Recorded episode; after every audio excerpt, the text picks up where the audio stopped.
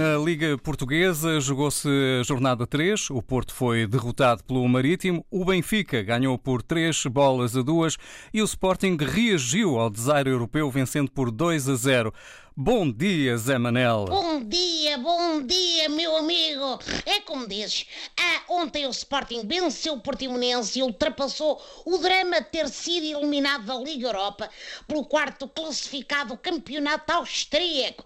O Mister Ruben Amorim apresentou-se sem tosses, mas a causar grandes dores de cabeça ao adversário.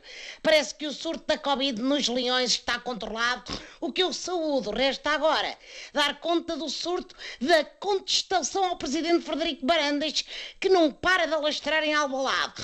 O homem é médico, já devia ter arranjado um remédio, digo eu, digo eu. Bom, e antes do jogo, o Benfica, que teve muitas dificuldades, mas lá venceu o Farense por 3 a 2. Até eu tive dificuldades, baixo.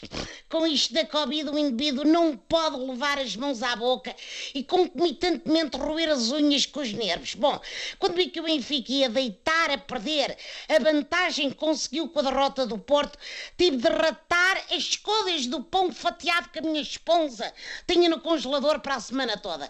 Felizmente o esferobite, como eu lhe chamo, não desiludiu, bisou e salvou o primeiro lugar das águias.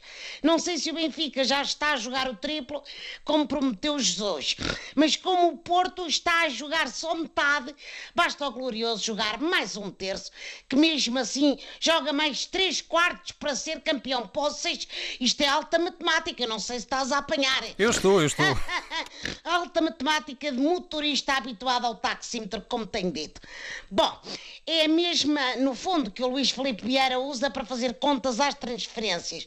Por falar nisso, o candidato a presidente Bruno Costa Carvalho disse que quer apoiar as casas do Benfica com ofertas de cerveja. Acho muito bem o apoio à mínimas com catano. Também tem de haver um apoiozito às moelas, não é? A moela puxa a mini, que puxa a moela, que puxa a Ah, mini. também quer petisco, claro. Ora bem, toda a gente sabe isto, basta. Olha, quem não festejou Sim. nem com petiscos, nem com cerveja foi o Porto que perdeu em casa. É como diz, o Marítimo deu corda aos pitons e conseguiu uma vitória histórica no Dragão por 3-2. Foi um jogo que teve 10 minutos de tempo extra, mais um bocado e aquilo demorava tanto tempo como a presidência do Pinto da Costa ao Catano. Bom, isto para não falar da quantidade de jogadores a terem assistência técnica. Fiquei na dúvida se era um jogo, se era um simulacro dos bombeiros em caso de surto de coronavírus. No final, Sérgio Conceição disse que a equipa de Lito Vidigal fez antijogo. É capaz de ser verdade, tendo em conta que no dicionário do Mister Portista, antijogo é sempre que a equipa adversária corre, que se desunha e marca melhores gols que o Futebol Clube do Porto. Bom, deixa-me ir que hoje é feriado, mas um motorista não descansa.